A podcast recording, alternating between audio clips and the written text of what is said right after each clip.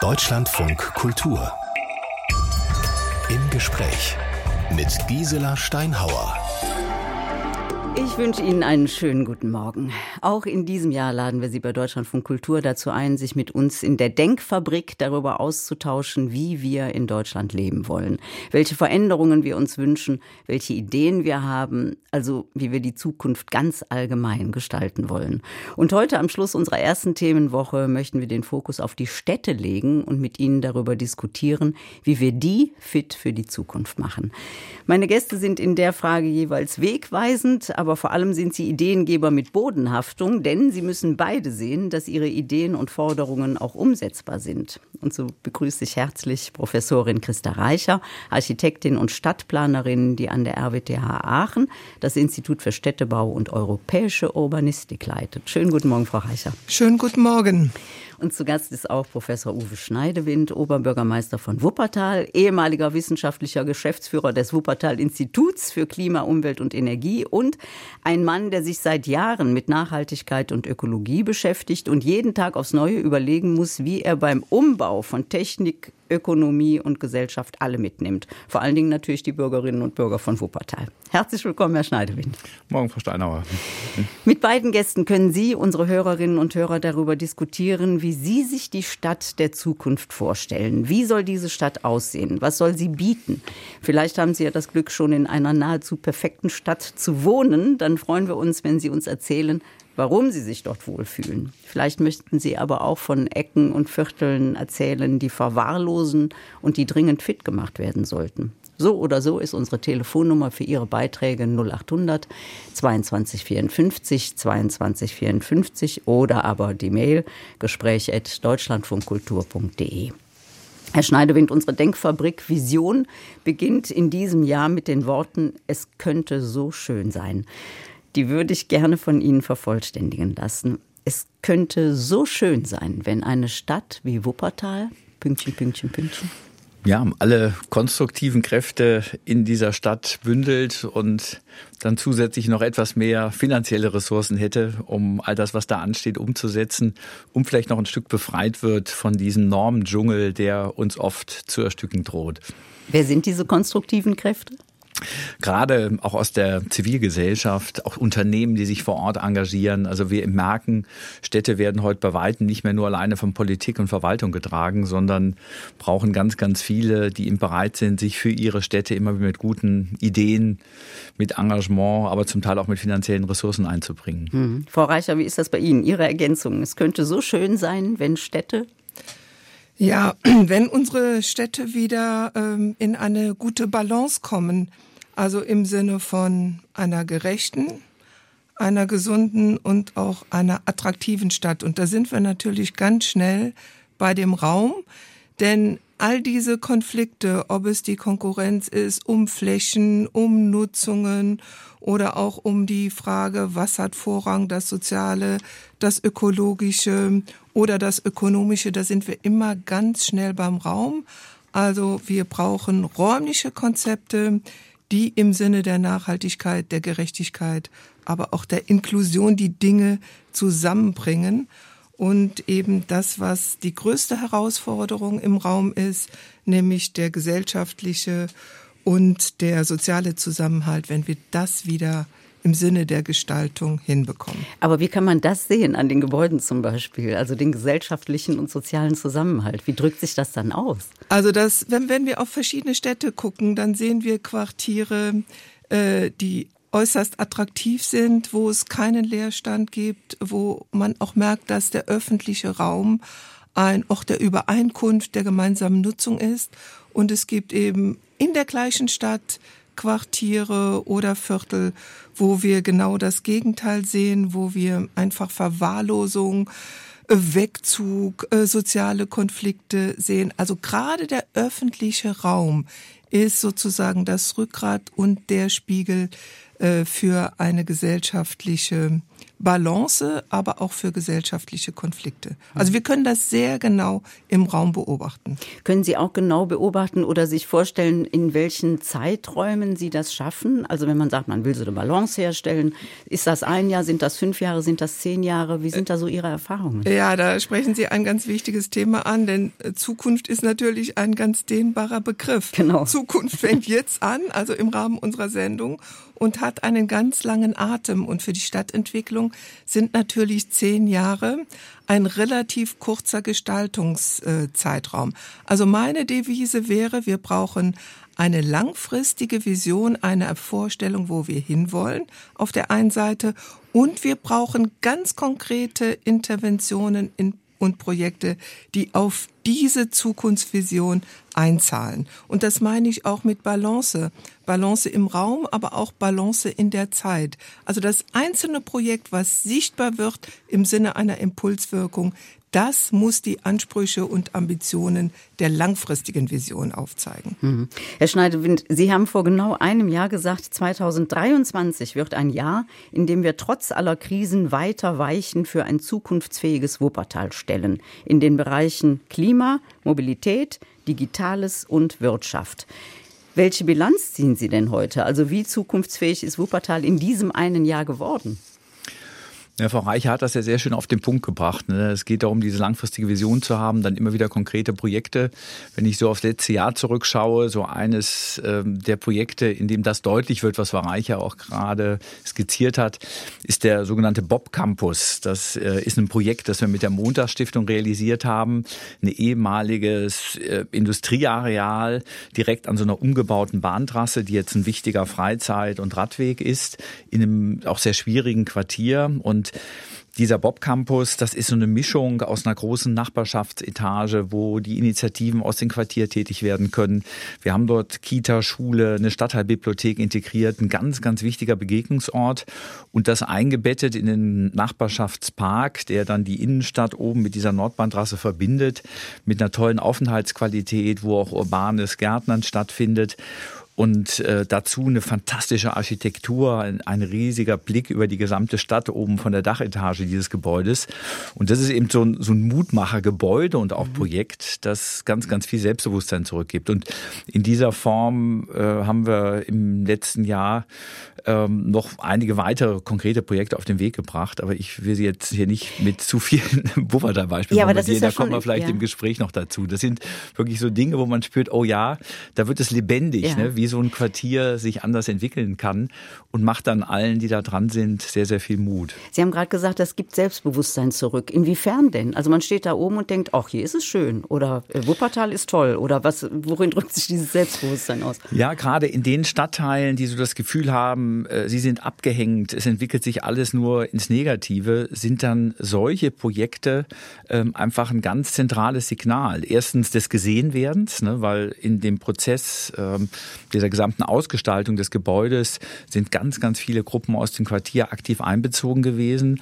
Und wenn man dann so ein heruntergekommenes Industriegebäude plötzlich in moderner Architektur und einer neuen Funktion dort wieder kraftvoll steht, dann ist das ja auch das Zeichen, ja, auch hier bei uns geht richtig was voran. Und Sie haben natürlich recht, wenn man dann oben auf so einer toll gestalteten Dachetage steht, das macht stolz ne? und mhm. das gibt einem das Gefühl, nee, eigentlich sind wir doch hier so ein bisschen der Mittelpunkt Wuppertals, dort, wo Dinge vorangehen. Und das macht was mit Menschen. Und äh, das spürt man tagtäglich, auch wenn man auf diesem Campus zum Beispiel Beispiel unterwegs ist. Denkfabrik 2024. Wie machen wir unsere Städte fit für die Zukunft? Heute unser Thema bei Deutschlandfunk Kultur und wir sind gespannt auf Ihre Visionen und Ideen unter der kostenfreien Telefonnummer 0800 22 54 22 54.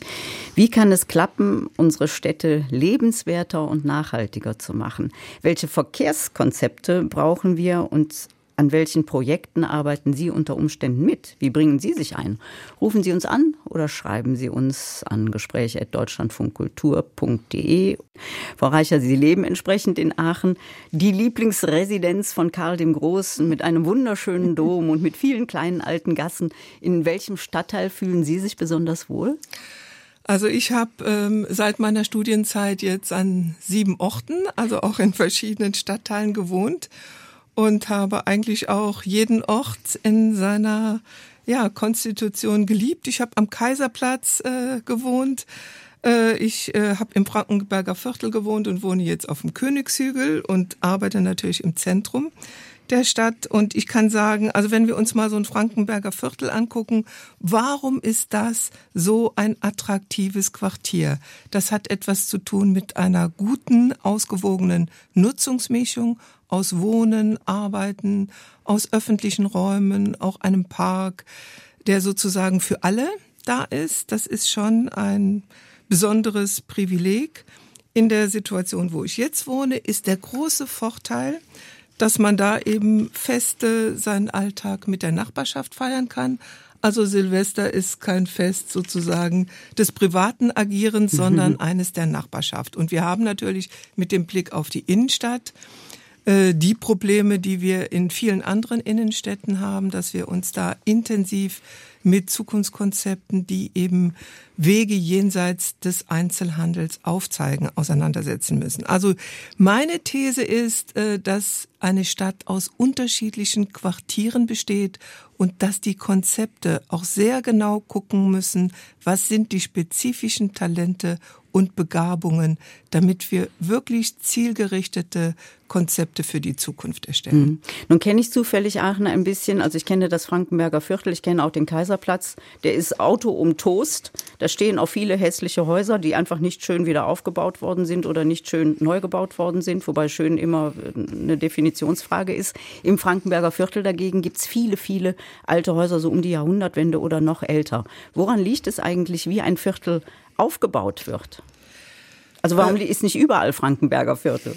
Äh, und ich muss aber noch mal etwas ein bisschen korrigieren. In der Phase, in der ich am Kaiserplatz gewohnt habe, war das ein urbaner, attraktiver Wohnort. ich habe Jahre es her. sogar geliebt, diese Fuß, äh, diese Unterführung zu nutzen mit Schneider, mit Bäcker. Die war ein Begegnungsraum.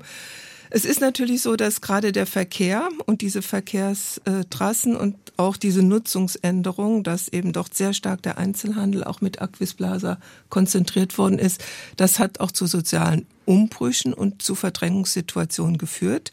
Aber ich glaube, dass solche Orte auch sehr stark durch die Barrierewirkung des Verkehrs bestimmt werden. Und das ist in einem Viertel wie dem Frankenberger Viertel eben anders.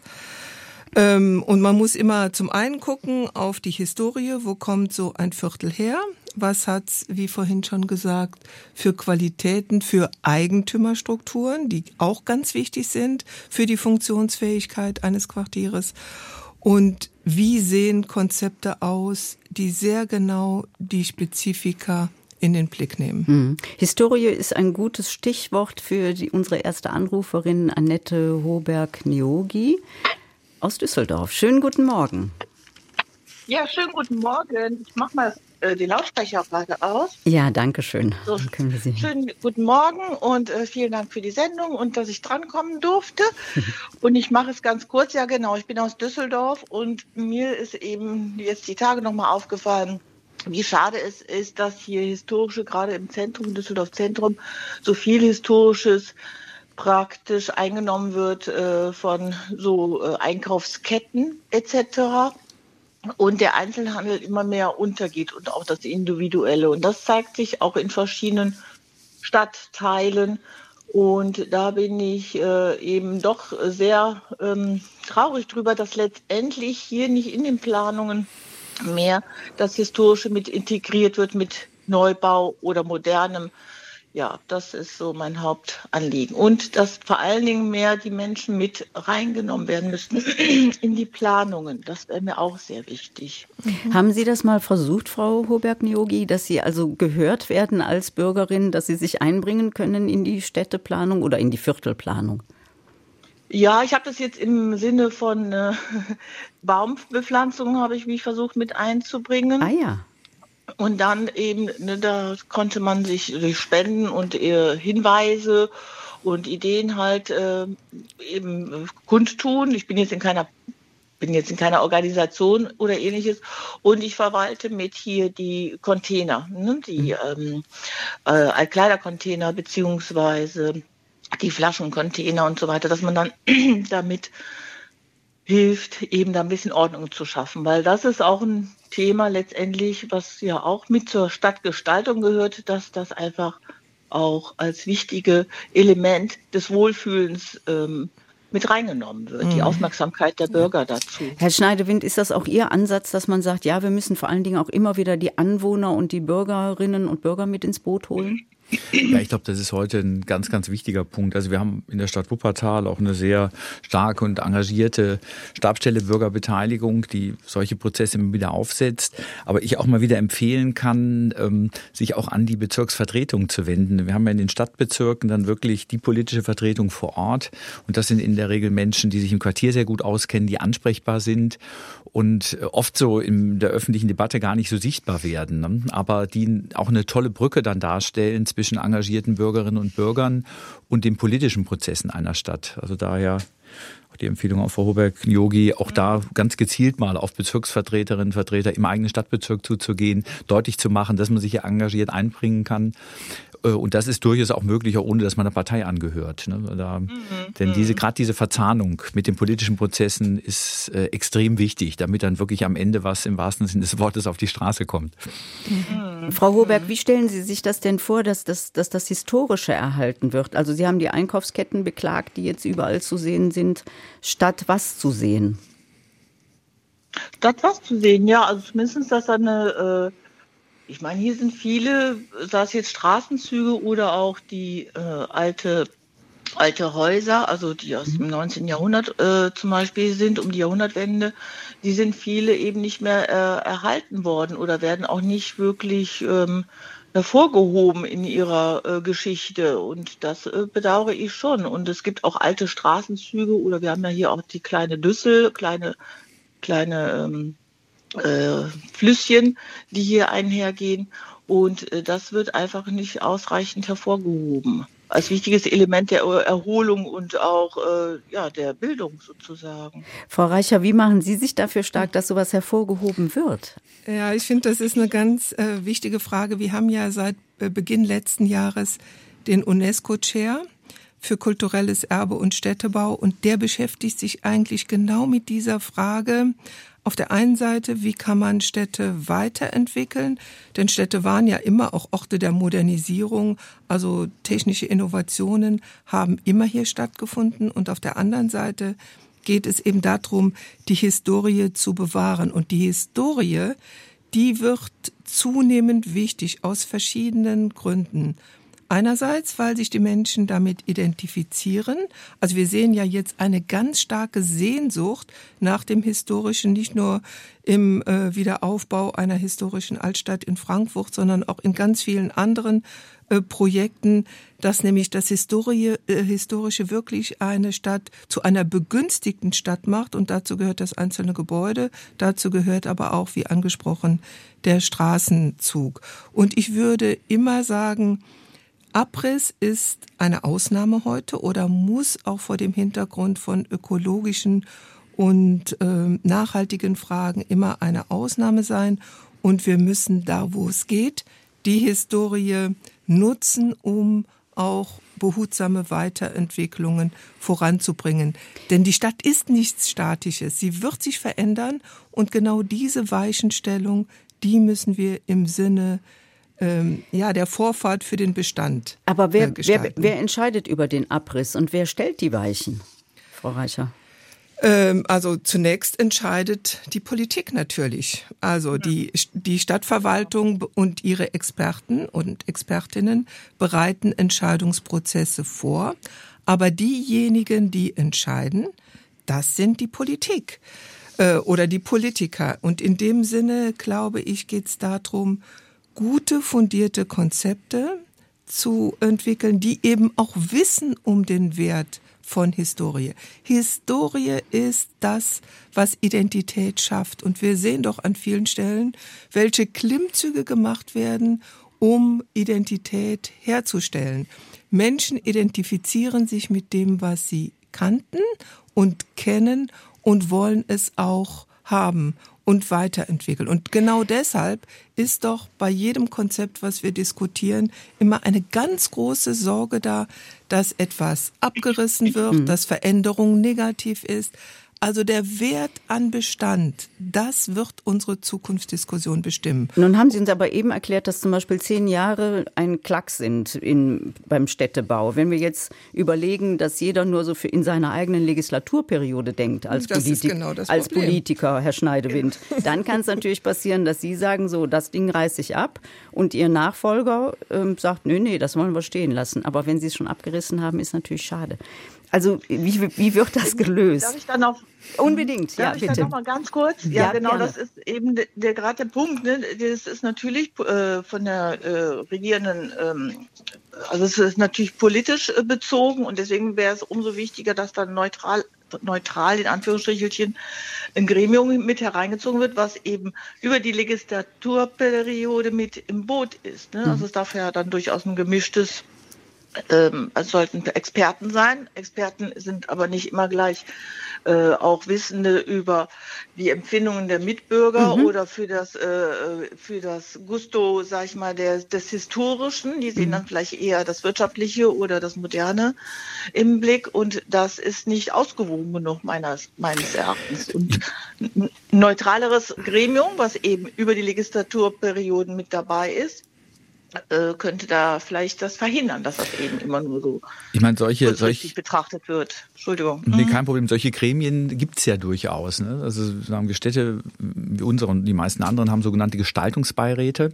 Das heißt, wenn wir als Politik entscheiden, ähm, hier findet jetzt an einer sehr relevanten Stelle ein Eingriff ins Stadtbild statt, dann ähm, wird ein solcher Gestaltungsbeirat, der sich aus Experten, Architektinnen, Architekten, ähm, Stadtplanerinnen und Planern zusammensetzt, ähm, mit eingeschaltet und berät dann auch entsprechend Politik. Ich glaube, die große Herausforderung ist eher das Ökonomische. Also die Frage, finde ich Investoren, die eben bereit sind, das ja sehr viel aufwendigere Erhalten äh, zu betreiben und dennoch das Gefühl haben, dass sich ihre Investitionen amortisieren. Das heißt, wir eben oft, gerade jetzt Städte mit finanziell schwierigen Situationen wie in Wuppertal in der Situation sind, dass wir politisch zwar sehr klare Vorstellungen haben, was wir gerne machen würden, aber auch gerade in der aktuellen Baukonjunktur kaum einen Investor finden, der dann bereit ist, das entsprechende Geld in die Hand zu nehmen. Und dann hat man oft diese schwierige Abwägung, lasse ich diese Brache da zehn Jahre weiter stehen oder äh, gehe ich auf einen Investor zu, mache gewisse Zugeständnisse, damit überhaupt etwas passiert. Ne? Und das sind oft die schwierigen Abwägungen dann in, in der Lokalpolitik. Frau Hoberg, vielen Dank für den Impuls aus Düsseldorf. Der Oberbürgermeister von Wuppertal, Uwe Schneidewind, ist heute mit der Architektin Christa Reicher ihr Gesprächspartner bei Deutschlandfunk Kultur, weil wir uns darüber austauschen, wie wir uns die Städte der Zukunft vorstellen. Und Jörg Sansenbacher in Esslingen bei Stuttgart hat die 0822 54 22 54 gewählt. Guten Morgen, Herr Sansenbacher. Ja, guten Morgen in die Runde. Was gehört für Sie zur Lebensqualität einer Stadt? Ja, und eine gewisse Gleichberechtigung, äh, dass man äh, auch Bürger, die vielleicht nicht so privilegiert sind, auch nicht benachteiligt. Und das passiert halt oft in Brennpunktstadtteilen. In unserem ist es so, da hat man erkannt, das ist ein Brennpunktstadtteil, man möchte ihn aufwerten, indem man ein Baugebiet für eher Wohlhabendere ähm, praktisch ausgewiesen hat und gebaut hat, was auch toll geworden ist. Wir wohnen selber da drin. Aber das Ding ist halt, man möchte das jetzt ausweiten auf den einzigen Sportplatz, der der, den es in diesem Stadtteil gibt und der natürlich hauptsächlich von den alten Bewohnern genutzt wurde. Die sind eigentlich richtig sauer, dass man ihnen den letzten Sportplatz wegnimmt und ihren sozialen Mittelpunkt oder Treffpunkt. Das soll auch Wohngebiet werden, der Fußballplatz. Das, genau, dieser wohlhabende, äh, dieses wohlhabende Baugebiet, sage ich mal, soll daraufhin ausgeweitet werden. Mhm. Und, wie, und sind, ja, wie sind da bisher die Reaktionen der Anwohner? Naja, überhaupt nicht gut. Die sagen halt, wenn man mit den Leuten redet, was ich halt viel mache, ähm, die Leute, die in dem wohlhabenden Baugebiet wohnen, die sind natürlich dafür, mehrheitlich, nicht alle, aber viele. Und die anderen sind richtig sauer, die da oben, die machen eh, was sie wollen, die sind halt sehr politikverdrossen. Also gleichzeitig ist auch noch ein Flüchtlingsheim, das hier gebaut wurde. Erstaunlicherweise sind auch eher die wohlhabenden Leute dafür und haben Verständnis dafür und die anderen sind schon, wenn ich mit denen rede, ja, die fühlen sich irgendwie ohnmächtig. Wer spielt auf diesem Fußballplatz, Herr Sansenbacher? Ist das gemischt? Also sind diejenigen, Sie haben eben gesagt, benachteiligt, ähm, sind die Benachteiligten mehr auf dem Platz, sind mehr die Bewohner des Flüchtlingsheims auf dem Platz oder ist das wirklich gemischt mit denen, die auch in diesen schönen Häusern wohnen? Nee, der Sportplatz ist schon zu, da ist schon verboten drauf Ach zu spielen. so. Aber Mhm. vorher haben eben dort hauptsächlich, ja, sag ich mal, 80 Prozent hatten Migrationshintergrund. Äh, Es ist auch ganz schwierig, Leute zu integrieren ohne solche äh, Flächen oder ohne solche Räume, weil dort wurden hauptsächlich die Kids, die neu hier gekommen sind, integriert. Oder auch Erwachsene. Ich meine, Sport ist eine wunderbare Möglichkeit, um Menschen zu integrieren. Genau, kann das- Sport, Sport ist eine wunderbare Möglichkeit, um das herzustellen, was Frau Reicher eben auch angemahnt hat. Ne? Frau Reicher, Sie haben immer gesagt, wir müssen die Balance schaffen und dieses Ja, gesellschaftliche genau. Miteinander. Das wäre eine Chance. Die wird aber gerade offenbar vertan in Esslingen. Die wird ja vertan. Also nicht nur das, genau, man verschärft es ja komplett, das Problem. Und pff, ich habe eher den Eindruck, da zählt halt, es gibt auch Gebäude, da ist geplant, ähm, die abzureißen, die hässlich sind und da eben was Gutes hinzubauen. Das ist ja okay, so wird ja der Stadtteil aufgewertet. Aber die Lagen von diesen Gebäuden sind halt nicht so toll. Und der Sportplatz hat halt eine super Lage, schön lauschig. Da hat der Investor natürlich das Gefühl, dass dort kann er sofort verkaufen und dort vorne ist es schwierig. Das heißt, jetzt wird zuerst der Sportplatz zugebaut und der Rest, ob der jemals bebaut wird, ist, steht in den Sternen. Mhm. Herr Schneidewinz, zunächst mal Sie als Oberbürgermeister. Ja, wie Sie das gerade gesagt haben, äh, Sport ähm, ist zentrale Integrationsdrehscheibe ähm, in den Städten. Von daher gehen wir in den Städten eigentlich gerade besonders sensibel mit den Sportstätten um, weil wir genau wissen, die braucht es. Ich kenne jetzt die Verhältnisse in Esslingen nicht vor Ort. Also das, äh, sagen Sie mal, was Sie gerade skizzieren, deutet ja darauf hin, dass anscheinend das gesamte Areal irgendwann mal an einen privaten Investor verkauft wurde. Äh, das reduziert dann natürlich plötzlich wieder die Einflussmöglichkeiten der Stadt. Also man müsste da die genauen Hintergründe kennen, weil ich jetzt keine meiner Kolleginnen und Kollegen kenne, die äh, Nee. ohne Sinn und Verstand äh, irgendwelche Sportplätze ähm, einebnen, denn die sind wirklich von zentraler Bedeutung. Also da, da kann ich das, so wie Sie es schildern, auch kaum nachvollziehen, dass das passiert, aber weiß eben, äh, dass es dann oft ganz gut ist, nochmal genau hinzuschauen, wie es jetzt zu so einer auf den ersten Blick äh, wirklich ähm, eher ähm, intuitiven Entscheidung kommt. Denn ich bin da ganz bei Ihnen. Diese Sportstätten und die Sportplätze, die, das, was die Sportvereine dort auch vor Ort machen, ist so zentral und den Zusammenhalt in den Quartieren zu erhalten, dass man wirklich auch darauf aufpassen muss, dass diese Flächen nicht reduziert werden. Herr Sansenbacher, Sie wollten noch was erklären. Ja, nee, es gehört noch der Stadt. Diese, und äh, Stadtplaner haben auch gesagt, das ist halt wunderbar, weil das der Stadt gehört, kann man dort eben entwickeln, wie man sich das vorstellt. Während wenn es ein Investor kommt, dann hat man keine Ein... Also das ist wohl das Attraktive für die Stadt. Das ist eben der Stadt. Und das heißt, dann können Sie auch noch politisch aktiv werden. Das ist doch gut. Also da lässt sich noch was machen jetzt in dem. Also es sind halt jetzt Gemeinderatswahlen und ich versuche halt äh, eine Liste aufzustellen, äh, wo man sagt, Sportplätze halten, dass wir da uns für den Gemeinderat bewerben. Ich finde halt immer schade, die Leute sind immer gleich am Motzen, auch die, sage ich mal, die alten Anwohner, wie schlimm alles ist, aber sich engagieren, das ist sehr schwer. Herr Sansenbacher, ich bin ganz froh, dass Sie diese Frage stellen. Jetzt muss ich an der Stelle gestehen, dass ich seit kurzem Mitglied des Gestaltungsbeirates der Landeshauptstadt Stuttgart bin, aber Ihr Projekt ist mir noch nicht begegnet. Von daher bin ich jetzt mal ganz gespannt, was ich dazu äh, an Hintergrund erfahre. Ja, Also- Vorstadt heißt der Stadtteil. Ja, ähm, äh, wenn ich jetzt schon länger äh, mit von der Partie wäre, hätte ich da vielleicht einen stärkeren Einblick. Aber äh, diese Frage, die Sie jetzt aufgeworfen haben, die ist natürlich eine ganz zentrale, nicht nur weil Sport Integrationsfaktor Nummer eins ist, sondern ähm, weil wir auf der anderen Seite auch viele Diskussionen führen über Innenentwicklung von Städten, also eine Art Nachverdichtung auf der einen Seite, um weitere äh, Außenentwicklung äh, zu verhindern. Aber meine Einschätzung wäre dazu schon, an der richtigen Stelle auch das Richtige zu bauen, was einen Mehrwert für die unterschiedlichen gesellschaftlichen Gruppen hat und was, wenn ich mir jetzt noch mal Ihren Fall genauer angucke, auf jeden Fall verhindert, dass es so eine Manifestierung von äh, Segregationstendenzen oder von, sagen wir mal, problematischeren Stadtteilen gibt und auf der anderen Seite daneben dann eine zu starke Aufwertung. Also das Thema Balance und ähm, ja diese räumliche Ausgewogenheit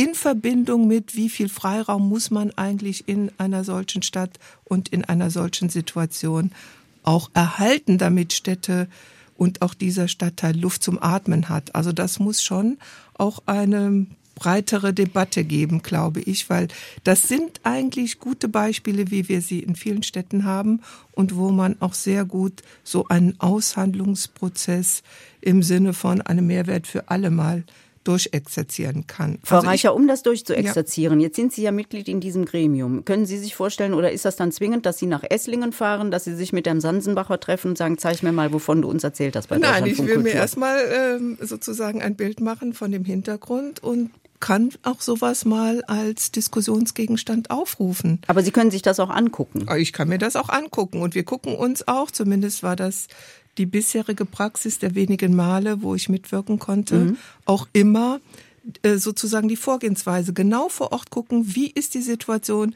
was gibt's für Interessen von Investoren, was ist die Interessenslage der Stadt und das ist genau wie Herr Schneidewind es eben gesagt hat, der unbefangene Expertenblick von außen auf eine Fragestellung und ein Rat geben, was muss die Stadt eigentlich jetzt anpacken und was wäre ein guter Weg. Mhm. Das heißt noch nicht, dass es dann so passiert, weil wir sind ja nur informelle Expertinnen, ja, also wir geben nur Rat und entscheiden nicht. Das muss man immer bei solchen Gestaltungsbeiräten auch letzten Endes wissen. Ich würde am Schluss noch gerne aufgreifen, Herr Sansenbacher, Sie haben gesagt, die Leute motzen so viel und da haben Sie, Herr Schneidewind, angefangen, sehr wissend zu lachen. Sind das Ihre Erfahrungen, dass die Bürgerinnen und Bürger von Wuppertal viel motzen und ähm, sich wenig einbringen? Ja, also jetzt, das, ich glaube, es ist keine Wuppertal-spezifische Erfahrung, ja. sondern ähm, diese Tendenz. Vermutlich. Ja, ich glaube, dass äh, diese, diese Recht, das Recht aus Motzen ist ja, glaube ich, ein Teil der deutschen Leitkultur.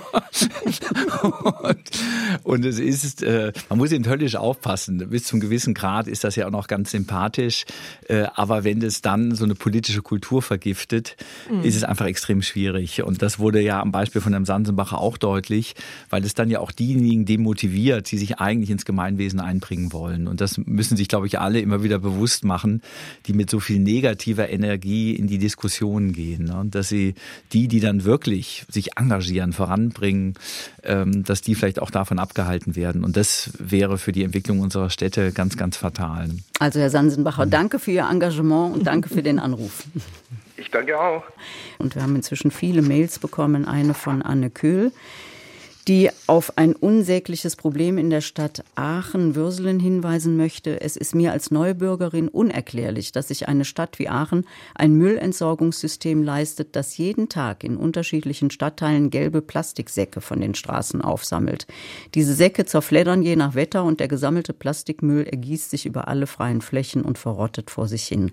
Ein Erscheinungsbild, das dieser Stadt nicht würdig ist. Die Historie von Aachen gleicht einem dritte Weltland. Muss das sein? Jetzt sind Sie natürlich nicht zuständig für die Abfallbetriebe, Frau Reicher, aber wie gehen Sie mit solchen Problemen um? Wird auch das berücksichtigt, wenn Sie Ihren Studierenden etwas über Städteplanung erzählen? Ja, das ist natürlich ein sehr spezifisches Thema, wofür ähm, die Abfallentsorgung in Aachen zuständig ist und weniger jetzt die Stadtplanung. Aber der öffentliche Raum und äh, sagen wir mal der Zustand und die Qualität des öffentlichen Raumes sind natürlich auch unser Metier und dazu gehört auch der Müll. Wie jetzt die Hintergründe dieses Phänomens sind, kann ich nicht im Einzelnen äh, sagen, aber ich würde immer dafür plädieren, dass der öffentliche Raum sozusagen in Wert gesetzt wird, dass er attraktiv ist und auf keinen Fall vermüllt. Und mhm. vielleicht gibt es da auch noch ohne dass ich die Hintergründe kenne, andere Vorgehensweisen, um mit diesem Problem, was sicherlich eins ist, konstruktiver und besser umzugehen. Herr Schneidewind, ist das eine Kostenfrage? Also ist eine gelbe Tonne, die es ja in unzähligen Städten gibt, teurer als ein gelber Plastiksack, den ich vor die Haustür werfe und dann in der Tat bei solchen Stürmen, wie wir sie hatten im vergangenen Jahr, der dann zerfleddert? Also ist das zu teuer, äh, die Tonne? Nee, ich glaube, das sind eher praktische Themen. Ich könnte mir vorstellen, dass das sehr verdichtete Wohngebiete sind. Und da ist ja immer die Frage, wo kann ich die Tonnen dann entsprechend äh, aufstellen und lagern? Ne? Und das kann der Grund dafür sein, dass dann für bestimmte Wohngebiete diese Entsorgung über Säcke vorgesehen wird. Also ich nehme äh, gerade die Abfallwirtschaftsbetriebe hier bei uns, aber auch in vielen anderen Städten als extrem engagiert und effizient wahr, die ja selber ein großes Interesse haben, ne? dass äh, genau solche Zustände, wie sie da beschrieben wurden von Frau Köhl, eben nicht passieren und kann mir eben nur erklären, dass dort ähm, es einfach extrem schwer ist, Tonnen aufzustellen. Und aber wenn sich das in der Form immer wieder weiter fortsetzt, ist das sicher auch etwas, äh, was man in die politische Diskussion einbringen kann. Also Ihr Rat an Anne Köhl, geh mal zu deinem Bezirksrat ja, aus. Also bewusst mal ähm, einen Oberbürgermeisterin anschreiben oder auch den Chef der Abfallwirtschaftsbetriebe und mal um eine Erklärung bitten, ne, dass man versteht, warum ist das so, dass da die Säcke rausgestellt werden und es keine Tonnen gibt. Und wenn einem das dann immer noch unsinnig erscheint, dann ähm, äh, durchaus auch politische Vertreterinnen und Vertreter mal ansprechen, denn die Abfallwirtschaftsbetriebe sind zwar selbstständige äh, Unternehmen, aber in der Regel ja in starker kommunaler Hand, sodass mhm. da auch politische Einflussmöglichkeiten da sind. Und ich mir nicht vorstellen kann, wenn das wirklich so dramatisch äh, dort aussieht, dass da auch irgendjemand politischen Interesse dran hat, sondern ich kann mir eben nur erklären, dass das ähm, ja, ganz konkrete Gründe sind, aber das mhm. muss man ja trotzdem abstellen. Und nehmen da aber die Abfallwirtschaftsbetriebe in der Regel aber sehr, sehr engagiert wahr. Also daher ja. das ruhig mal zurückmelden. Mhm. Denn oft ist vielleicht die Situation gar nicht in dem Maße klar. Stefan Adam schreibt aus Stuttgart, Paris, Barcelona und Kopenhagen machen es in Europa vor. Weniger Autos, mehr Grün. Quartiere und Superblocks. Auch mal wieder spielende Kinder auf der Straße statt überall Autos. Ich kenne leider keine Stadt in Deutschland, die man hier auf Augenhöhe mit den drei genannten nennen kann. Hannover möchte sich bis 2030 radikal ändern. Was ist in Deutschland das Problem? Warum dauert es so lange, dass die Städte für die dort lebenden Menschen gestaltet werden? Herr Schneidewind, welches Problem haben wir? Ja, also ich glaube, einmal ähm, ist es, glaube ich, sehr, sehr gut, dass in diesen großen internationalen Metropolen das jetzt losgeht, weil man eben wirklich spürt, da geht der Zeitgeist hin. Die Menschen wünschen sich Städte anders.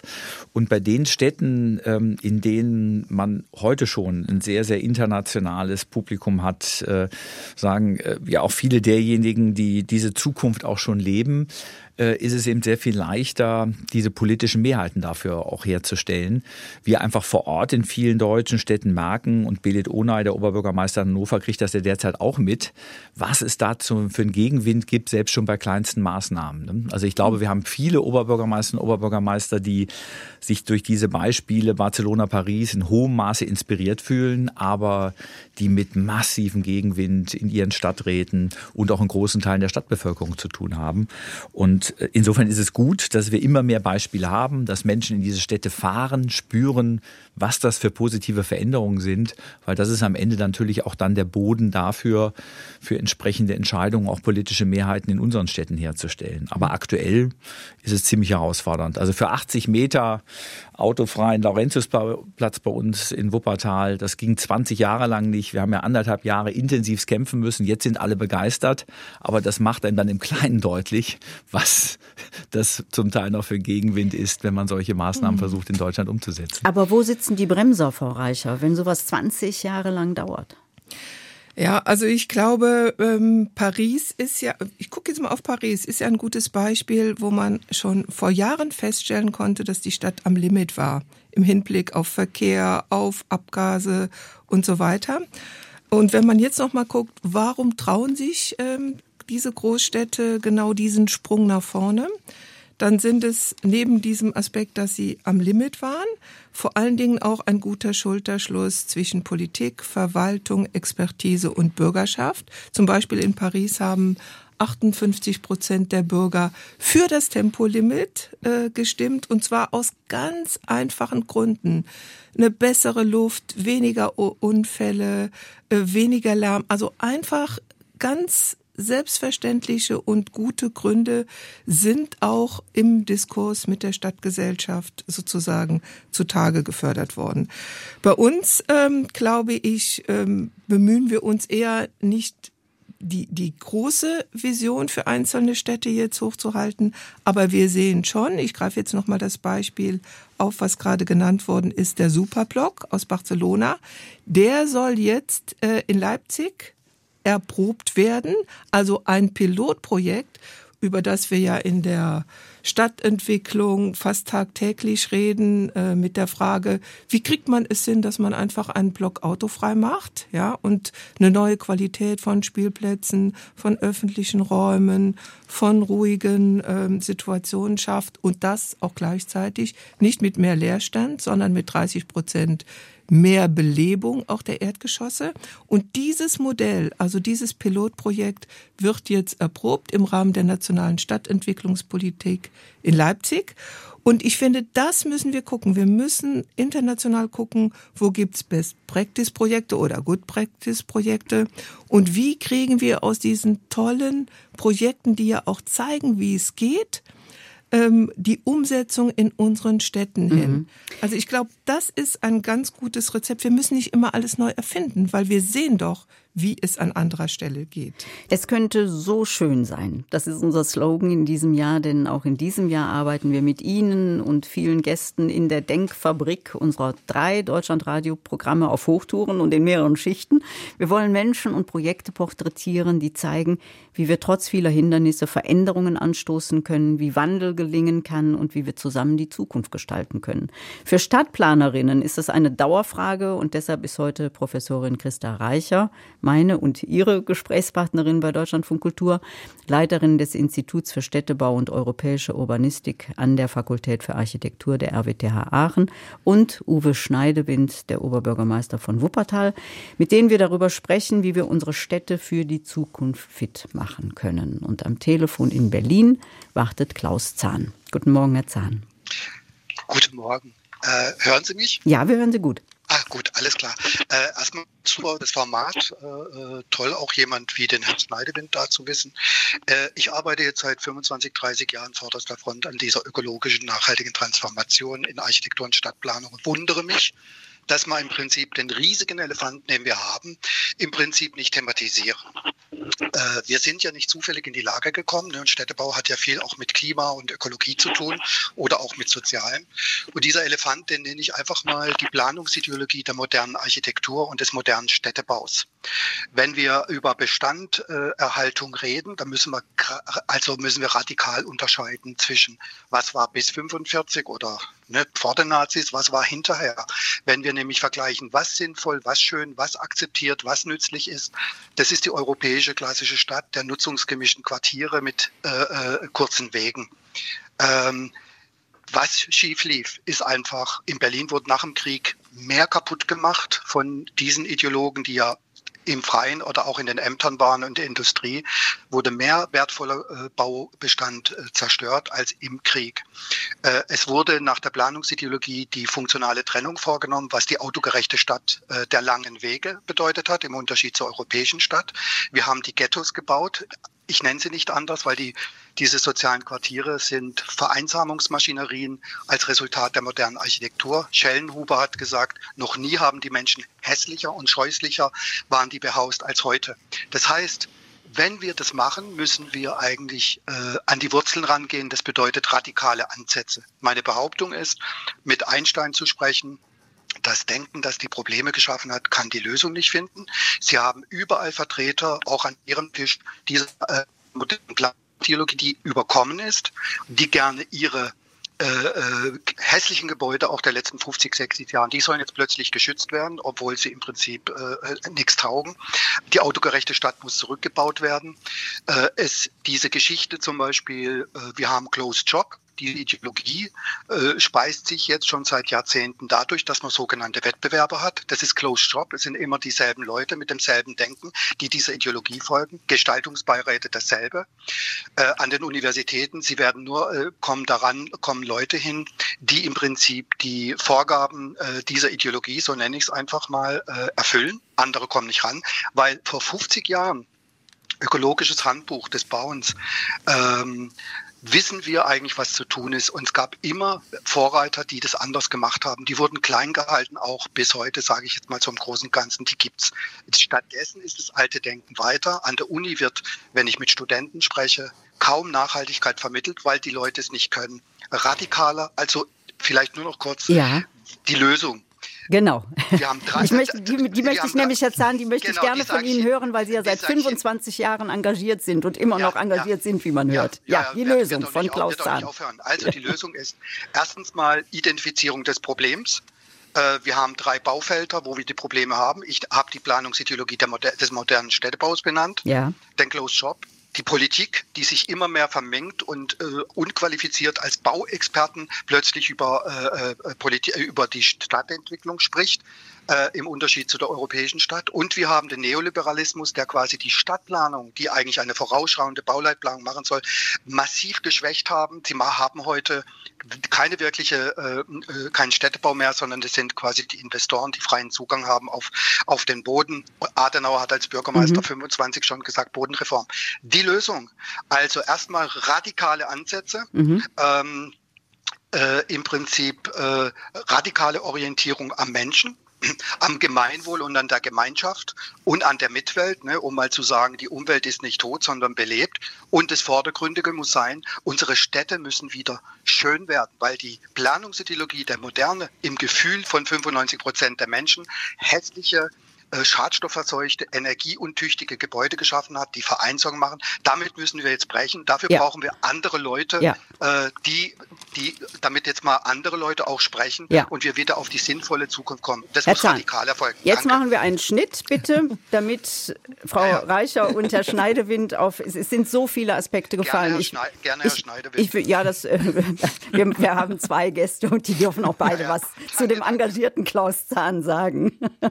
Frau Reicher, Reicher, wir fangen mal mit Ihnen an. Ähm, also Herr Zahn klagt ein, eine radikale, einen radikalen Wandel und eine Orientierung hin zum Menschen und zur Umwelt. Das fasse ich jetzt mal ganz kurz in fünf Sekunden zusammen, was er in sechs Minuten erzählt hat. Ja, Herr Zahn, erstmal vielen Dank für Ihr sehr engagiertes Plädoyer. Ja. Äh, in vielem stimme ich Ihnen zu, in anderen Punkten muss ich Ihnen aber auch wirklich widersprechen.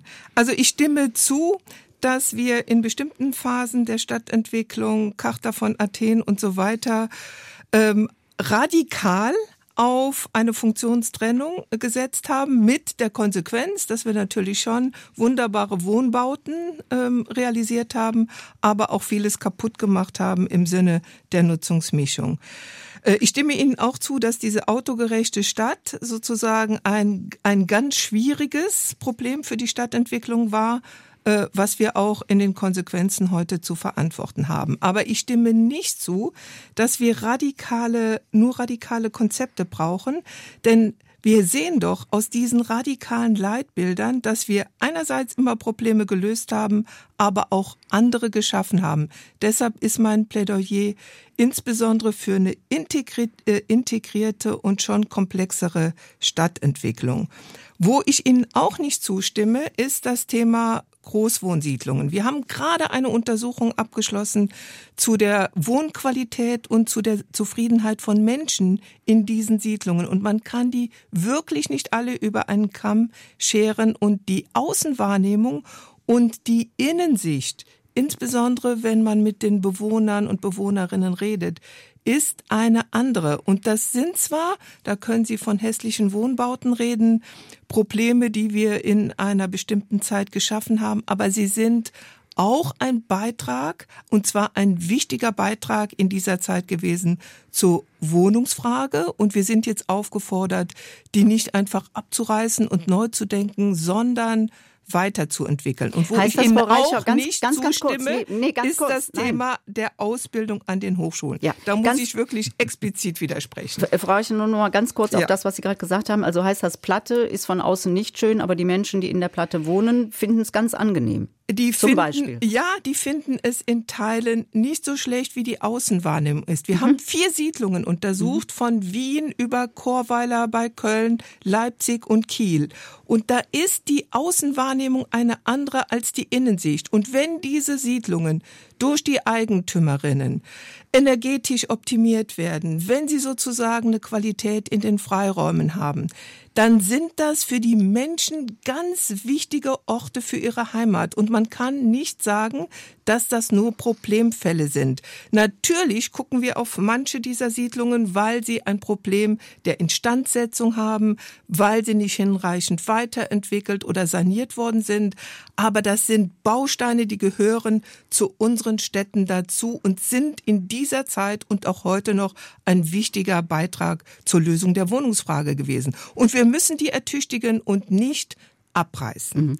Ähm, Herr Schneidewind, ein Einwand oder eine Kritik ähm, von Herrn Zahn war, dass äh, unqualifizierte Bauexperten da sitzen in Gestalt von Oberbürgermeistern, also in Gestalt von Politikern. in solchen Runden, die darüber reden, wie die Städte auszusehen haben. Nehmen Sie die Kritik an und sagen, ja, ich, ich sitze da ja auch nicht als Bauexperte, sondern als Oberbürgermeister? Nein, ich glaube, ähm, ich kann Herrn Zahn in seiner Analyse absolut zustimmen. Also da ist gerade nach dem Zweiten Weltkrieg mit äh, diesen Leitbildern der Athen-Charta, der funktionalen Differenzierung eben extrem viel schiefgelaufen. Äh, die Herausforderung ist, dass man natürlich, und das hat Verreicher ja gerade nochmal deutlich gemacht, die Städte eben jetzt so gebaut sind und dieser ähm, äh, Umbau ähm, alles andere ähm, als ja einfach nur ein einfaches Hebelumstellen ist, ne? sondern Frau Reicher macht ihm das klar. Wir, wir leben in der Zeit von erheblicher Wohnungsnot äh, und selbst wenn wir es wollten, äh, all diese bestehenden Wohnbestände abzureißen, man könnte sich vorstellen, was für ein Aufstand unterwegs ist. Wir merken das, wenn wir die autogerechte Stadt zurückbauen. Wir haben das in der letzten Stunde diskutiert, was für Widerstände da sind, weil die Menschen natürlich diese Entfernung zu überbrücken haben. Und äh, deswegen entsteht dann, glaube ich, äh, manchmal ein ganzes Maß an Politikfrust, weil die Leitbilder, wo wir hin müssen, werden immer klarer und man äh, sich fragt, warum passiert denn so wenig? Ne? Und das hat natürlich damit zu tun, ne? dass man diesen Umbau in den konkreten Interessenslagen organisieren muss. Und ähm, Herr Zahn sprach das ja an. Ich komme ja von der anderen Seite. Ich bin ja bewusst, habe ja bewusst gewechselt, um zu verstehen, warum geht denn das so langsam? Äh, und spüre ja jetzt, wo man mittendrin steckt, was das auch für eine herausfordernde Vermittlungsaufgabe für die Politikerinnen und Politiker ist ne, in diesem Rahmen. Die einen, die den Umbau sehr viel schneller wollen und frustriert sind, der selbst der Schneidewind, der hat doch das alles aufgeschrieben, warum braucht er so lange? Und auf der anderen Seite die, für die man immer noch viel zu schnell ist. Was sind das denn für komische Fantasien? Was will der hier mal mein Autofahren einschränken ähm, oder die Stadt in der Form umbauen, wie ich das überhaupt nicht möchte? Ne? Und hm. dieser Spagat, den muss Politik leisten. Und äh, der erzeugt dann natürlich oft Zufriedenheiten, äh, Unzufriedenheiten auf beiden Seiten. Herr Zahn, Aber ich ja. würde diese Generalkritik da an der Politik auch ungern stehen lassen. Herr Wir Zahn, müssen für jeden dankbar sein, der sich ja in diesen, diese Übersetzungsarbeit begibt. Herr Zahn, es ist jetzt eine Frage der Fairness, dass ich Sie um eine kurze Antwort bitte, weil so viele andere Anruferinnen und Anrufer auch noch da sind. Ich habe noch eine letzte genau. Frage. Ich habe eine letzte Frage an Sie. Ich finde das unglaublich, dass Sie seit 25 Jahren kämpfen an vorderster Front, um mal so einen militärischen Begriff Begriff jetzt zu benutzen. Ja. Sie sind ja. für die moderne, autogerechte Stadt, Sie, Sie oder oder äh, menschengerechte Stadt vor allen Dingen, nicht autogerechte, nicht ja. autogerechte Stadt, menschengerechte Stadt. Warum kämpfen Sie immer weiter, obwohl der Elefant zu dick ist? Kann nicht anders, weil im Prinzip muss man sich entscheiden, tut man das richtig. Ich bin auch ein Vorreiter bei Cradle Cradle, da geht es darum, das mhm. Richtige richtig zu tun. Vielleicht zwei Sachen noch. Äh, äh, es war nicht eine Generalkritik an der Politik, wie Herr Schneidewind sagt. Er ist ja ein Paradebeispiel, wenn mal einer wovon anders kommt, aus der Nachricht einer Macht wirken kann. Äh, ich beziehe das auf ein bestimmtes Segment, wo zu viele Köche den Brei verderben. Mhm. Zu Frau Reicher möchte ich nur kurz Ihnen, wenn ich darf, eine kurze Passage auslesen äh, äh, aus dem Buch Die Schwestern von Marzahn vorlesen, wenn ich darf. Ne? Marzahn-Hellersdorf ist die größte Plattenbausiedlung Europas. Ein seelenloses Wohngebiet, in das vom sozialistischen Regime einst so viel Hoffnung im Kampf gegen die allgemeine Wohnknappheit und Misere gesetzt worden war. Denn monotone Hochhaussiedlungen, sei es äh, Marzahn, Gropiusstadt oder andere Trabantenstädte, die mehr Aufbewahrungsorte als Wohngegenden sind, fordern den Menschen, die dort leben, viel ab. Sie versinken in einem anonymen Umfeld, ersticken in der Enge, verzweifeln am eintönigen Blick auf Wände mit Fenstern, auf verwaiste Spielplätze und hässliche Einkaufszentren. Die Menschen leben in diesem Wohnsilos wie in einem Ghetto. So fühlt es sich für all diejenigen an, die es woanders hin nicht mehr geschafft haben. Trotzdem sind sie froh, wenigstens ein Dach über dem Kopf zu haben heute. Ich will nur sagen, das Denken, das die Probleme geschaffen hat, sitzt bei Ihnen mit am Tisch. Entschuldigen Sie, Frau Reichert. Sie führen fort, Sie bauen auch weiterhin Quartiere, die diesen Prinzipien folgen. Das halte ich für falsch und ich werde weiter mich darum bemühen, äh, dass Jetzt wir das muss Richtige ich eingreifen. Ich tun. baue Danke, keine Großwohnsiedlungen. Ich rede nur mit den Menschen in diesen Quartieren, was nachgebessert, was verbessert werden muss, weil ich, ich Studium reden gehört. Sie sind, Sie sind an Wettbewerben dran. Ich, ich, Sie sind nur eine Vertreter und was Sie sagen in der Ausbildung, ich höre von vielen Studenten, dass viel zu wenige, woher sollten das plötzlich über Nacht kommen, fragen Sie Herr Schneidewind, dass man die Nachhaltigkeit auch beim Bauen versteht, wenn man es so lange nicht gemacht hat. Nehmen Sie den Holzbau. Seit so, gestern Frau weiß Reicher. man, also von daher. Ne? Ja, Frau Reicher, bitte noch einmal zur Ausbildung. Dankeschön, so, Herr zur Zahn. Ausbildung. Das Thema Nachhaltigkeit ist, ich unterrichte Städtebau und Entwerfen, eines der zentralen Themen. Ich beschäftige mich mit klimaresilienter Stadtentwicklung. Und was mein Anliegen ist, und das kommuniziere ich sowohl in den Vorlesungen als auch in den Entwürfen und Projekten, dass wir die jungen Menschen dazu bringen, eine eigene kritische Haltung zur Stadtentwicklung und zum Städtebau zu entwickeln. Und mein Ziel ist es, sie zu visionären Vordenkern zu machen und ihnen Mut zu geben, die Gestaltung in das eigene Vertrauen mit der entsprechenden Expertise zu nehmen. Und ich glaube, Sie müssen einfach auch noch mal gucken, was wird an den Hochschulen sozusagen vermittelt. Und ich bin der Meinung, ähm, ich schätze Ihre kritische Einschätzung sehr, dass Sie doch einen differenzierteren Blick äh, in die Ausbildungslandschaft werfen müssen. Herr Zahn, ich danke Ihnen sehr für diesen engagierten Anruf aus Berlin und war, weil wir jetzt gerade noch mal vielleicht an einem konkreten Beispiel auch sagen sollten, was da in Aachen passiert, Frau Reicher. Was machen Sie mit Ihren Studierenden in Sachen Dachbegrünung. Ich glaube, es gab mal ein Projekt bei Ihnen über den Dächern von Aachen. Was haben genau, Sie da gemacht? Wir haben ein Projekt gemacht, das hieß Auf und über den Dächern von Aachen. Und wir haben mit Studierenden ähm, die ganze Innenstadt untersucht mit der Frage, wie kann man das Potenzial auf den Flachdächern der Stadt nutzen für unterschiedliche städtebauliche Konzepte, entweder für Begrünung, entweder für Schaffung von zusätzlicher Nutzfläche, Wohnen, Kultur, Sport und so weiter oder für die Energieerzeugung. Stichwort äh, Photovoltaik, Solar und so weiter.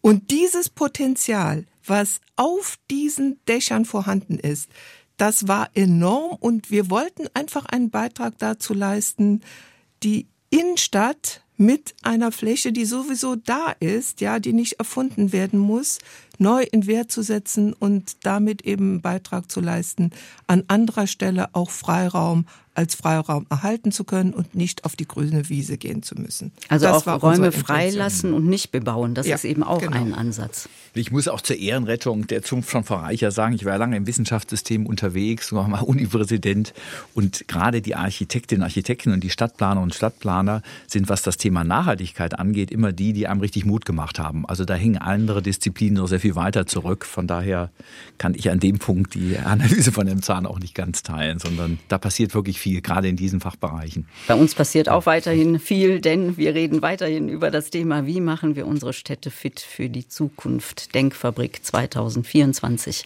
mit Petra Hannemann aus Berlin. Guten Morgen, Frau Hannemann. Guten Morgen in die Runde.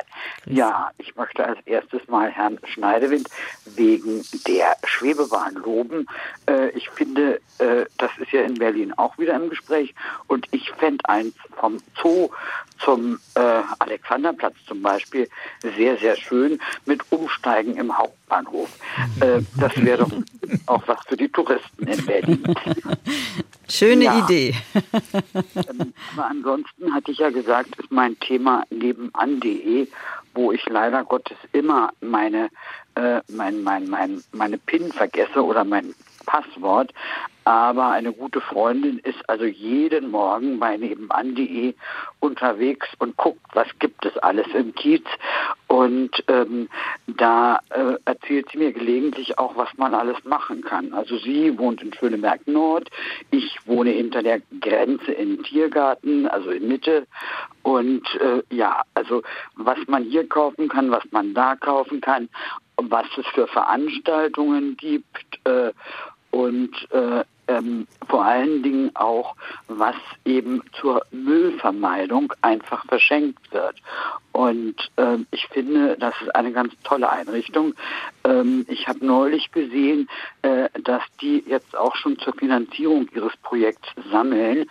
Und äh, ich fände es nicht schlecht, wenn die öffentliche Hand mal guckt, ob sie nicht einen kleinen Beitrag leistet, um diese Kommunikation von Mensch zu Mensch äh, zu unterstützen. Also, also nebenan.de, Frau Hannemann, ist eine Nachbarschaftsplattform, ne?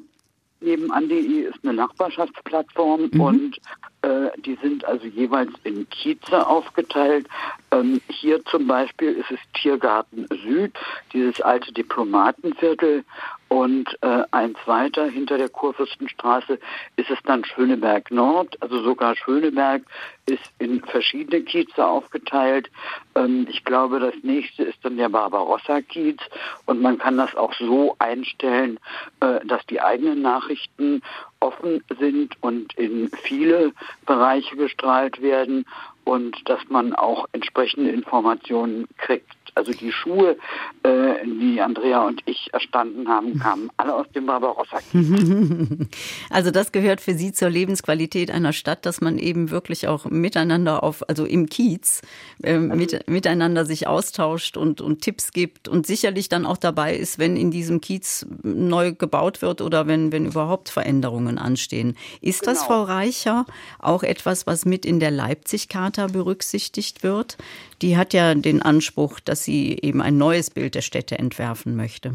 Ja, also auf jeden Fall. Ähm, Frau Hannemann, ich fand das toll, wie Sie gesagt haben, wie wichtig Ihnen Kommunikation äh, und auch der Austausch über bestimmte Projekte und Vorhaben ist. Und das ist, wenn wir jetzt nochmal auf die Leipzig-Charta und insbesondere auch die neue Leipzig-Charta gucken, eigentlich auch das Anliegen. Also was heißt denn gemeinwohlorientiert, ja, oder äh, integriert oder nachhaltig? Das heißt doch einfach, dass man sich in der Gemeinschaft über das, was an Veränderungen ansteht, auch konstruktiv austauschen kann, dass man sozusagen einbezogen wird in Prozesse äh, und Aktivitäten äh, der Stadtentwicklung und der Stadtgestaltung. Und dazu dienen natürlich auch gerade solche digitalen und Kommunikationsnetzwerke ungemein, weil sie es auch schaffen, dass nicht nur sozusagen ähm, die Wortführer für bestimmte Stadtentwicklungsprojekte, sondern die engagierte und interessierte breite Öffentlichkeit eingebunden wird.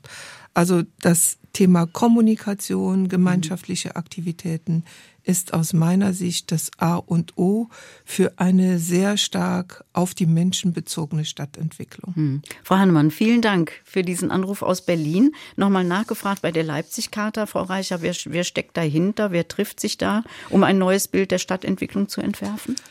Das ist sozusagen ähm, eine Initiative, äh, die schon 2007 entstanden ist, äh, von der damaligen deutschen Ratspräsidentschaft verabschiedet worden ist und versucht, Themen wie Klimawandel, sozialen Zusammenhalt, Digitalisierung als Grundlage für die Transformation von Städten sozusagen auf den Weg zu bringen. Es sind Grundprinzipien, zu denen sich die deutschen Städte im weitesten Sinne bekennen. Hm. Und welche Fehler möchten Sie nicht mehr machen? Nicht mehr machen, das, was sozusagen die äh, Charta von Athen zu dogmatisch gemacht hat, Funktionstrennung, weil das sind äh, Dinge, die eben dazu geführt haben, ähm, dass äh, eine Stadt der langen Wege entstanden ist und jetzt wollen wir einfach eine Stadt der kurzen Wege. Wir wollen aufzeigen, wie kann Wohnen, Arbeiten und sozusagen gemeinschaftliches Leben viel stärker auf, auf, auch auf kleinstem Raum gut organisiert werden. Die Hörerin Katrin schreibt uns, ich wohne in Celle und fühle jedes Mal einen Stich, wenn wieder ein Fachgeschäft oder ein kleiner Einzelhandel in unserer historischen, hübschen Innenstadt schließt. Laut Aussage der Betreiber höre ich häufig den Onlinehandel als Grund, aber auch, dass keine Nachfolger gefunden werden, weil das Risiko zu groß ist, ein Geschäft in solch sterbenden Innenstädten zu finden. Zudem möchten viele Käufer am liebsten direkt vor dem Geschäft parken. Bei uns steht nun ein altes, verwaistes Karstadtgebäude leer und es bleibt offen, was daraus wird und ob der aktuelle OB sich dort ein Denkmal setzen oder aber mal ausnahmsweise an die Umwelt denken wird. Herr Schneidewind, Sie haben, glaube ich, ein ähnliches Problem in Wuppertal. Da wird nächste oder übernächste Woche wird der Kaufhof endgültig geschlossen. Was passiert dann mit dem Gebäude? Ich meine, an dem Beispiel ähm, wird eben deutlich dieses zweischneidige Digitalisierung. Ne? Das sind die negativen Folgen. Und äh, bei Frau Hannemann haben wir eben gesehen, dass Digitalisierung dann auch viel zur lokalen ähm, Vernetzung beitragen kann. Ja, wir sind äh, in intensiven Gesprächen mit den Eigentümern, ähm, weil es ist ja so, dass die ähm, Kauf auf Immobilien ursprünglich ähm, zur Signa-Gruppe von Herrn Benko gehörten. Das, unser Gebäude ist schon vor einiger Zeit an den amerikanischen Immobilienfonds verkauft worden, den im 22 jetzt dieser Gebäude gehören. Und ähm, die in enger Abstimmung mit den Städten jetzt an möglichen Nutzungskonzepten arbeiten. Unsere Idealvorstellung ist, dass wir eben dort nicht nur allein Shopping hineinnehmen, sondern Nutzung, die die Menschen auch aus anderen Gründen in die Stadt bringen. Also eine Idee ähm, ist es, unsere Stadtbibliothek in dieses Gebäude zu nehmen, ne, weil das ja dann zentral erreichbar ist. Das hat dann moderne Stadtbibliotheken sind ja heute mehr, also weit mehr als Bücherausleihorte, ne, sondern das sind Experimentier, Gesprächsorte, Leihorte, in denen man ganz viele andere Dinge auch ausleihen kann. Und das mitten in so einer Stadtlage wäre eine hochinteressante Möglichkeit. Und die Herausforderung ist eben jetzt eine Einigung zu finden mit dem Investor, für den am Ende das ja betriebswirtschaftlich aufgehen muss. Und ich hoffe, dass wir seit einigen Monaten sehr intensiven Gesprächen, dass sich jetzt in den nächsten Wochen eine sehr konkrete Perspektive ergibt, weil das für uns an einem ganz zentralen Ort in der Elberfelder Innenstadt liegt, dieses Gebäude und natürlich auch so ein Stück dann eine Signalwirkung hat. Wie geht es weiter mit der Innenstadt? Darum stecken wir da zurzeit viel Energie in die Gespräche und Verhandlungen. Wenn so ein Investor sagt, das bringt für mich nur betriebswirtschaftliche Erfolge, wenn ich da eine Ladenkette reinsetze dann sind sie wieder gekniffen. Dann kann man noch so schöne Vorschläge und, und Ideen haben. Dann zählt einfach die Betriebswirtschaftlichkeit des Investors, oder? Äh, ja, also ich glaube, es ist wichtig, auch als Stadt die betriebswirtschaftliche Logik zu verstehen und an gemeinsamen Lösungen zu arbeiten. Mhm. Wir müssen eben sehen, für so ein Gebäude wurde ein hoher zweistelliger Millionenbetrag bezahlt. Und äh, das ist zwar dann äh, durchaus wünschenswert, dass man sagt, da möchten wir reine Gemeinwohlorientierung. Aber das können Sie dann den Eigentümern äh, eines solchen Fonds nur schwer vermitteln, weil die ja erstmal dafür da sind, für ihre Investoren Rendite zu erwirtschaften. Aber dennoch, und wir nehmen die Gespräche auch hier sehr konstruktiv wahr, gibt es dann immer wieder Möglichkeiten, das miteinander zu kombinieren. Aber das bedeutet eben wirklich jeweils, sich in die andere Situation hineinversetzen zu können und nach Lösungen zu suchen, die dann für beide Seiten aufgehen. Aber es ist durchaus herausfordernd. Wuppertal sollte so als Smart City eine Vorreiterrolle in Deutschland einnehmen. Das haben Sie sich auch so mit auf die Fahnen geschrieben. Was ist da geplant und wie viel ist davon schon umgesetzt worden, von dieser Smartheit? Ja, das klang ja auch gerade bei Frau Hannemann an, ne, die Digitalisierung birgt ja auch riesige Chancen für die Städte. Äh, und wir sind in eine dieser Smart City Modellkommunen, die auch vom, äh, von der Bundesregierung intensiv gefördert werden. Also ein ganz zentraler Baustein ist ein sogenannter digitaler Zwilling. Das heißt also unsere gesamte Stadt mit ihrem Gebäudebestand, den Straßen, den Leitungen digital abzubilden. Und warum ist das wichtig? Weil dann kann man eben so etwas wie nebenan.de noch ganz anders unterstützen, ne? denn dann dann äh, äh, kann ich ganz anders räumlich darstellen, wo gibt es welche Angebote. Ich kann jetzt zum Beispiel bei dieser Frage Energie- und Wärmeplanung in den Gebäuden auf Hauseigentümer mit ihren konkreten Daten, den Potenzialen, die sie für ihr Gebäude haben, zugehen. Und ich kann das durchaus aber auch im Entertainment-Bereich ähm, einsetzen. Frau Hannemann äh, lobt ja gerade unsere Schwebebahn. Man kann jetzt seit November durch äh, das Wuppertal des Jahres 1929 schweben, in dem sogenannten Schwebodrom, in dem großen Ladenlokal in der Barmer Innenstadt, wo man sich dann so eine 3D-Brille aufsetzt und wirklich in einer Detailgenauigkeit durch ähm, die Straßen und die Gebäude dann des Jahres 1929 fährt. Und möglich ist das eben nur geworden, weil wir einen Großteil auch des ganzen Bildmaterials aus dieser Zeit und in der ganzen topografischen Daten digitalisiert haben und auf der äh, Ebene dann auch diese Schwebe Schwebebahnanimation umgesetzt werden konnte. Und das bringt uns jetzt Menschen aus ganz Deutschland, ebenso Schwebebahnfans wie Frau Hannemann, äh, plötzlich in diese Barmer Innenstadt, die auch viele Herausforderungen hat. Und die, wenn die Menschen im Schwebodrom waren, bleiben sie natürlich vielleicht noch für ein Essen, gehen vielleicht auch mal dort shoppen. Mhm. Und dann ist das dann auch wieder über Smart City eine Belebung von Innenstadt. Schön, das ist so der touristische Aspekt, wenn man jetzt sagt, ich bin aber Bewohner, Einwohner von Wuppertal und ich möchte, dass meine Stadtverwaltung und das Bürgeramt digital werden. Wie glücklich machen Sie mich da? Also wie gut klappt das da schon mit der Digitalisierung? Ja, also da sind ja auch alle Städte mit Hochdruck äh, dran. Also wir haben eine ganze Reihe an ähm, Diensten, die schon digital möglich sind. Also wenn Sie den Führerschein verlängern lassen wollen, solche Dinge, die, die können Sie heute schon digital abwickeln. Ähm, große Herausforderung äh, ist dann oft die Digitalisierung der Altbestände. Also gerade für so ein komplett digitales Bauamt muss ich eben dann zum Teil Akten, die 60, 70 Jahre alt sind, in digitale Form überführen. Das mhm. machen wir eben auch mit Hochdruck. Und leider sind die Städte nicht so schnell, wie das ursprünglich mal geplant war. Es gab so ein ähm, ähm, Online-Zugangsgesetz, da hätten wir schon sehr viel weiter sein müssen. Ähm, da ist auch in der Art, wie das angegangen wurde auf Bundesebene, einiges zu komplex gelaufen. Mhm. Aber wir alleine aufgrund des Personalmangels natürlich wissen, die Digitalisierung macht es nicht nur für den Bürger leichter, sondern ist auch die einzige Möglichkeit, mit dem ja kaum noch zu bekommenden Personal trotzdem so eine Stadt am Laufen zu halten. Und wie gerufen ruft Peter Klarus an aus Wuppertal. Schönen guten Morgen, Herr Klarus. Schönen guten Morgen an Sie alle zusammen. Ich freue mich, meinen Oberbürgermeister jetzt mal zu hören. Endlich zu mal sprechen zu können. Ja, wunderbar. Um einen Hinweis zu geben, ich wohne also selbst hier in Langerfeld, ganz weit oben in der Weddigenstraße.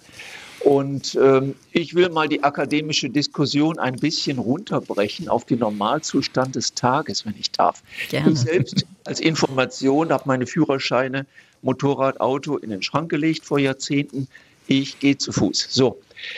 Und dann stelle ich fest, wenn man eine Innenstadt schöner machen möchte oder eine Stadt überhaupt, ich will jetzt gar nicht für den Herrn Schneidewind äh, auf die vielen Meckerer in der Rundschau hinweisen, weil die Innenstädte im Moment etwas verwüstet sind von Baustellen.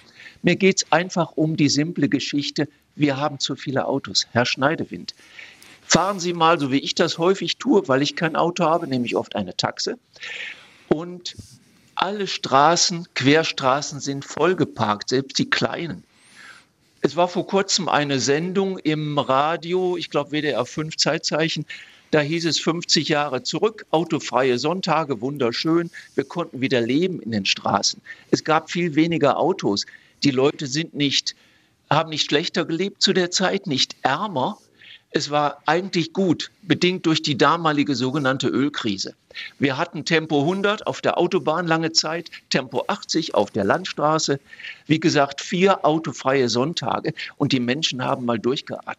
Und wenn ich hier durch Wuppertal gehe, ich mag Wuppertal ganz gerne, wobei ich einen migrantischen Hintergrund habe. Ich komme aus Felbert-Langenberg, bin also kein Wuppertaler.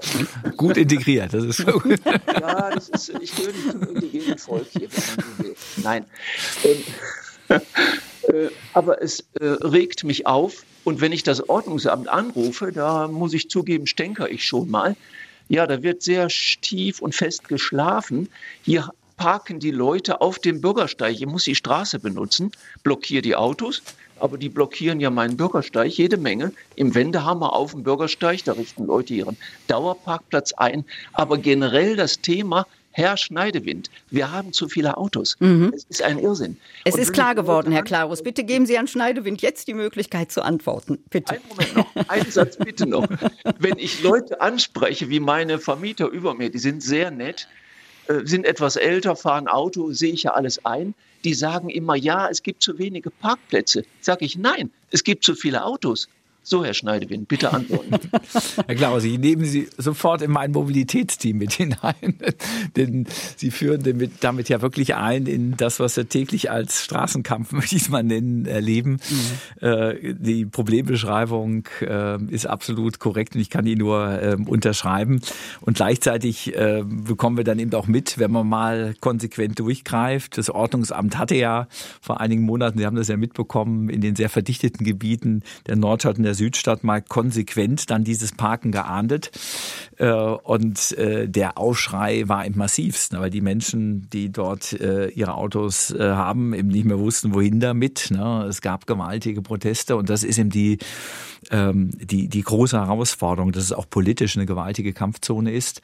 Und das, was wir jetzt ja in den nächsten Monaten und Jahren versuchen, werden, ähm, ist über sogenannte Quartiersparkkonzepte an die Themen ranzugehen. Also an zentralen Orten in den Quartieren Parkmöglichkeiten zu schaffen, um auf die Weise dann die Straßen von den Bürgersteigen wegzubekommen. Und wir müssen natürlich auch ähm, an das Thema ran, äh, das Parken äh, teurer zu machen, äh, weil dann sind auch die Anreize, vielleicht noch ein Zweitauto zu halten, werden auch geringer.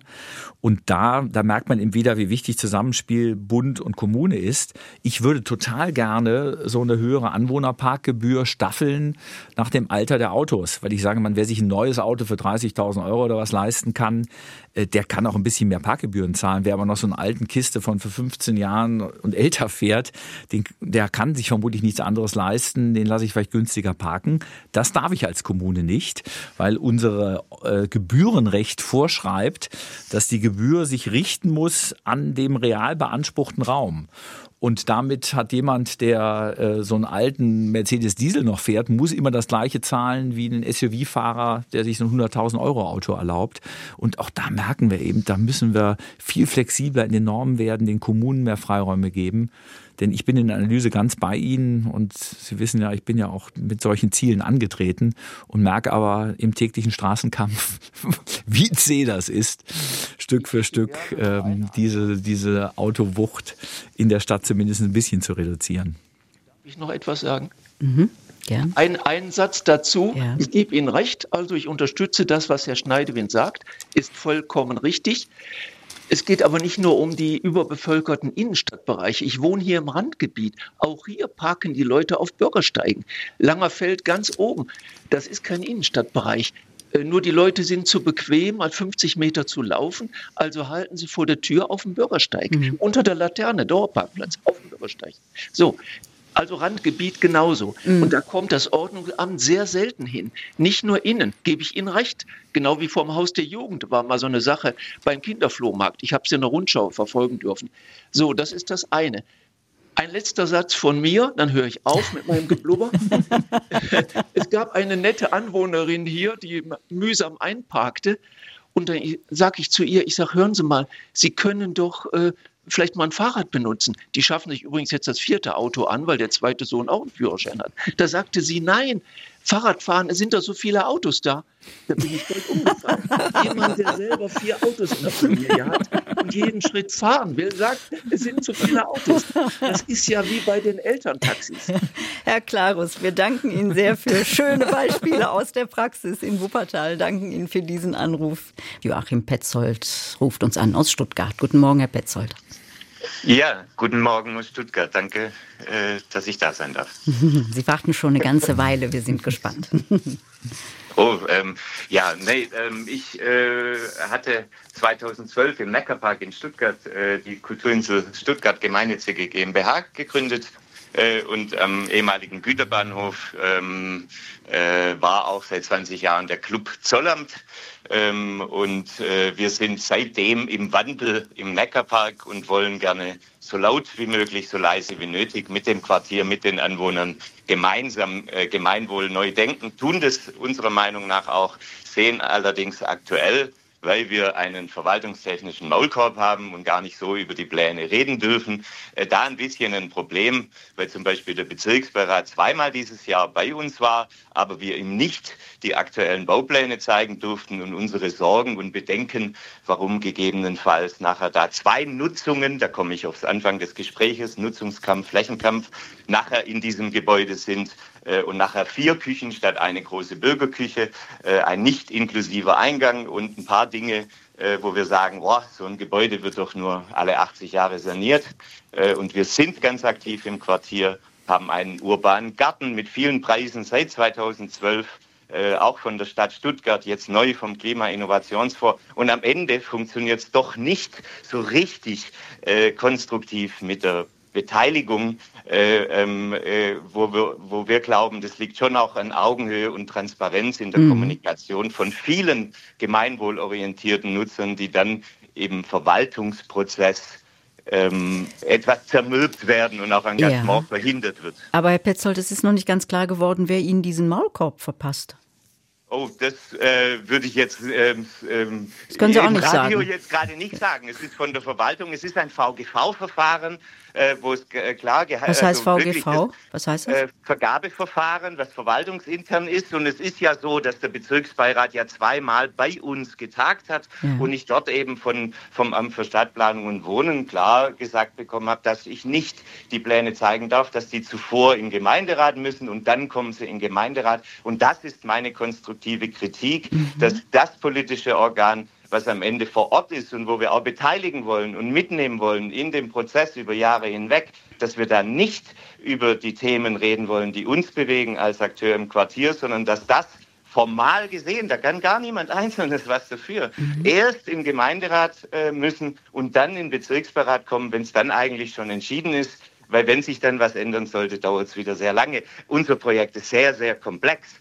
Äh, ähm, wir denken nur, wenn es um öffentlichen Raum geht, und das ja. bitte ich noch sagen zu dürfen, äh, würden wir uns manchmal, hätten wir uns in dem Prozess schon auch gewünscht, was mal ein Vorredner gesagt hat, weil ähm, die ganze Planung bisher ging nach Excel-Tabellen und Gestaltung, wie es vor dem Zweiten Weltkrieg ausgesehen hat. Und äh, die Nutzungen kamen jetzt wirklich unser Konzept, die Idee von einem Bürgercafé für alle, anstatt zwei getrennten mit Sozial- und äh, Café Mondain, äh, dass die Nutzungen, wie es auch Jan Gehl sagt, äh, und der Mensch im Mittelpunkt, das äh, kommt jetzt gerade, also ja, wir sind auch im IBA-Netz-Projekt, ja, ja. aber diese konstruktive Kritik insgesamt, ja. dass wir sind mit der Bürgerinitiative, wir haben es hingekriegt, dass unser größter Beschwerdeführer über Lärm uns lobt, äh, und mit uns arbeitet. Und da äh, wäre es uns wichtig, wenn es um eine Denkfabrik und Stadt der Zukunft geht. Wir sind Teil auch, wie gesagt, äh, des IBA-Netzes ja, und wollen seit zwölf Jahren und kämpfen. Nur ja. wie soll man das schaffen, wenn, wenn's, wenn die Silos, Sozial,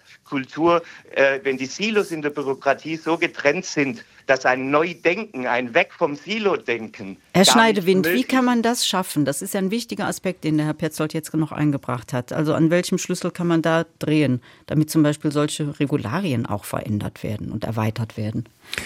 Ich glaube, das ist wirklich eine ganz äh, wichtige Aufgabe, weil ähm, sowohl aus der Zivilgesellschaft insgesamt, aber insbesondere der freien Kulturszene fast in allen Städten ganz wichtige Impulse immer wieder in die Stadtentwicklung hineingehen, da ganz neue und auch kreative ähm, Ideen hineinkommen und dass sich dann manchmal, äh, und da kann ich Herrn Petzold sehr gut verstehen, so an der Art und Weise, wie eine Verwaltung äh, aufgebaut ist, sich das dann bricht. Und ich glaube, das hat viel äh, mit Verwaltungskultur, auch mit Führungskultur zu tun, deutlich deutlich zu machen, dass diese Kooperation ähm, aus der Verwaltung heraus gewünscht ist. Wir haben das in Wuppertal jetzt auch die letzten zehn Jahre erlebt, diese Veränderung, und äh, haben inzwischen auch in unserer Verwaltung viele Akteure, die äh, da auf Augenhöhe ähm, auf diejenigen, die Stadt machen, in dieser Form äh, zugehen, gemeinsam mit den Kreativlösungen ähm, entwickeln, auch oft immer mal wieder die, die Graubereiche ausloten, was ist trotz schwieriger formaler Bedingungen machbar und die eben genau wissen, dass sie auch eine absolute Rückendeckung von der Verwaltungsspitze, von dem Oberbürgermeister haben. Aber das ist so eine Kultur, die wachsen muss und dann gerade diese Vergabeverfahren, das, was Herr Petzold gerade ansprach, das ist extrem formalisiert. Ich hatte jetzt jetzt auch gerade wieder so ein Beispiel in den letzten Monaten. Und da ist man dann auch manchmal äh, total frustriert, muss mhm. das aber dann doch so durchziehen, damit das Ganze rechtssicher bleibt. Denn die große Gefahr ist, wenn man dann äh, dort Fehler macht, es dann immer doch wieder irgendjemanden gibt, der aus Interesse heraus das Verfahren kippen will. Und das macht dann das Handeln dann manchmal etwas starrer, als man sich das wünschen würde. Hm. Herr Petzold, danke schön für diesen Anruf. Herr Schneidewind, Sie plädieren für unkonventionelle Bündnisse. Ich habe in Ihrem Buch Die große Transformation gelesen, dass wir alle Zukunftskünstlerinnen und Künstler werden sollten. Ich glaube, wir haben viele Zukunftskünstler gehört heute. Ähm, Frau Reicher, vielleicht noch ganz am Schluss und ganz kurz eine, ein Projekt, das Sie an der Uni in Aachen, an der RWTH Aachen mit Masterstudenten durchgeführt haben, mit Thomas Schönauer, der uns eine Mail aus Brasilien schreibt, weil er da aktuell die Sendung hört. Und ähm, das war wohl eine Integration von, von Kunst, Landschaftsplanung und Architektur. War das ein einmaliges Projekt oder führen Sie das fort in diesem Jahr? Also das steht in der Reihe über die Grenzen hinweg mit unterschiedlichen Disziplinen zu denken. Also wir haben mit Thomas Schönauer, wir haben mit Thomas Gries ähm, von äh, dem Te Textilmaschinenbau zusammengearbeitet und die Intention war, einen Campus, den Campus Melaten der RWTH Aachen einfach aufzuwerten im Sinne des öffentlichen Raumes. Denn wenn wir auf solche Campusgebiete gucken, dann haben wir da so Rahmenbedingungen zu beantworten, die zum Beispiel lauten, dass so ein Campus jetzt schwerpunktmäßig für Forschung und für Entwicklung sozusagen herzurichten ist. Und das, was wir ja eigentlich wollen, lebendige Quartiere in der Intention noch nicht hinbekommen. Und ich glaube einfach, der Schulterschluss mit unterschiedlichen Disziplinen und insbesondere mit der Kunst ist ein super Schritt, um Zukünfte zumindest durch Interventionen, durch eine mhm. Neugestaltung des öffentlichen Raumes auch ganz konkret, und wir haben ja heute Morgen angefangen mit dem Aspekt, wie langwierig Stadtentwicklung ist, auch zeitlich schnell sichtbar zu machen. Also die neue Qualität einfach sozusagen spürbar und sichtbar zu machen. Das sagt, war Gegenstand des Projektes. Sagt Professorin Christa Reicher, die heute zu Gast war, gemeinsam mit Professor Uwe Schneidewind, dem Oberbürgermeister von Wuppertal, über die Frage, wie wir unsere Städte fit machen für die Zukunft. Und ich danke allen Hörerinnen und Hörern sehr, sehr herzlich, die angerufen haben und bei der Denkfabrik 2024 in der ersten Woche so engagiert mitgemacht haben. Dankeschön.